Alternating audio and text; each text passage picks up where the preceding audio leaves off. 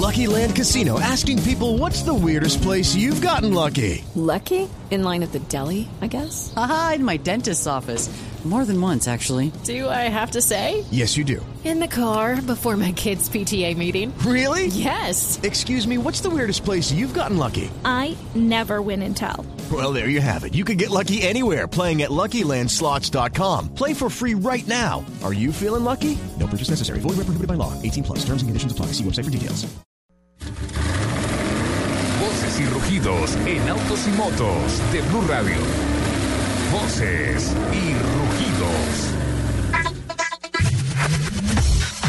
En un comunicado de prensa enviado esta semana, Ford Motor Company recordó que el 2 de septiembre de 1959 fue presentado públicamente el sedán Ford, el sedán Ford Falcon, carro calificado como el primer compacto del mercado y que se define por un largo de máximo 4.5 metros. El Falcon fue un inmediato éxito, imponiendo el récord de ventas para un año de 417 mil unidades en esa época.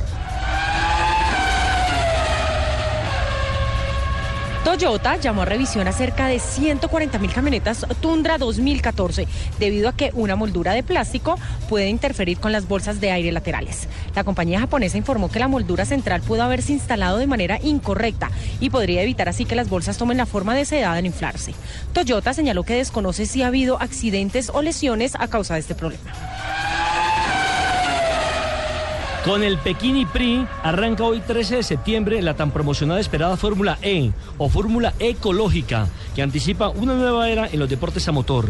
El empresario español Alejandro Agad ha armado una categoría de competición en torno a monoplazas totalmente eléctricos, con una estructura organizativa similar a la Fórmula 1, de la cual copia el sistema de puntaje. Diez equipos disputarán la primera temporada y todos usarán un mismo monocasco, concebido por Dalara, que se moverá a impulso de un tren de mando eléctrico desarrollado por McLaren y Renault Sport. Finalmente, Luca Cordero di Montesemolo lo ha confirmado en un comunicado de prensa. Deja la presidencia de Ferrari. Una parte del comunicado destaca.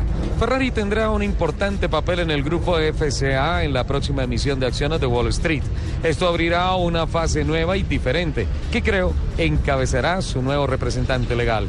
Es el fin de una era, así que decidí dejar mi puesto como presidente tras casi 23 maravillosos e inolvidables años, más los transcurridos junto a Enzo Ferrari en los 70s.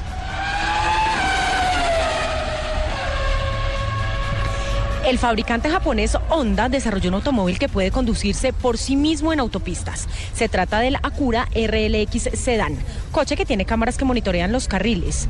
Tiene sistema de posicionamiento global GPS y varios sensores en el frente y los costados. En el techo tiene una baliza que utiliza rayos láser para escanear movimientos y obstáculos. Honda ha estado trabajando en este autoprototipo en Japón durante aproximadamente un año. La compañía dice que espera vender este automóvil parcialmente automatizado en el 2020. Brasil ha confirmado que se ha actualizado en todo aspecto el histórico Fiat Uno 2015.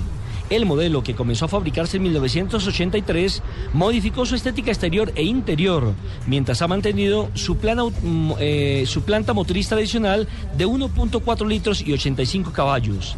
El vehículo, que será lanzado comercialmente en Brasil durante este mes, será el primer modelo fabricado en el Mercosur en tener el sistema de Start-Stop automático.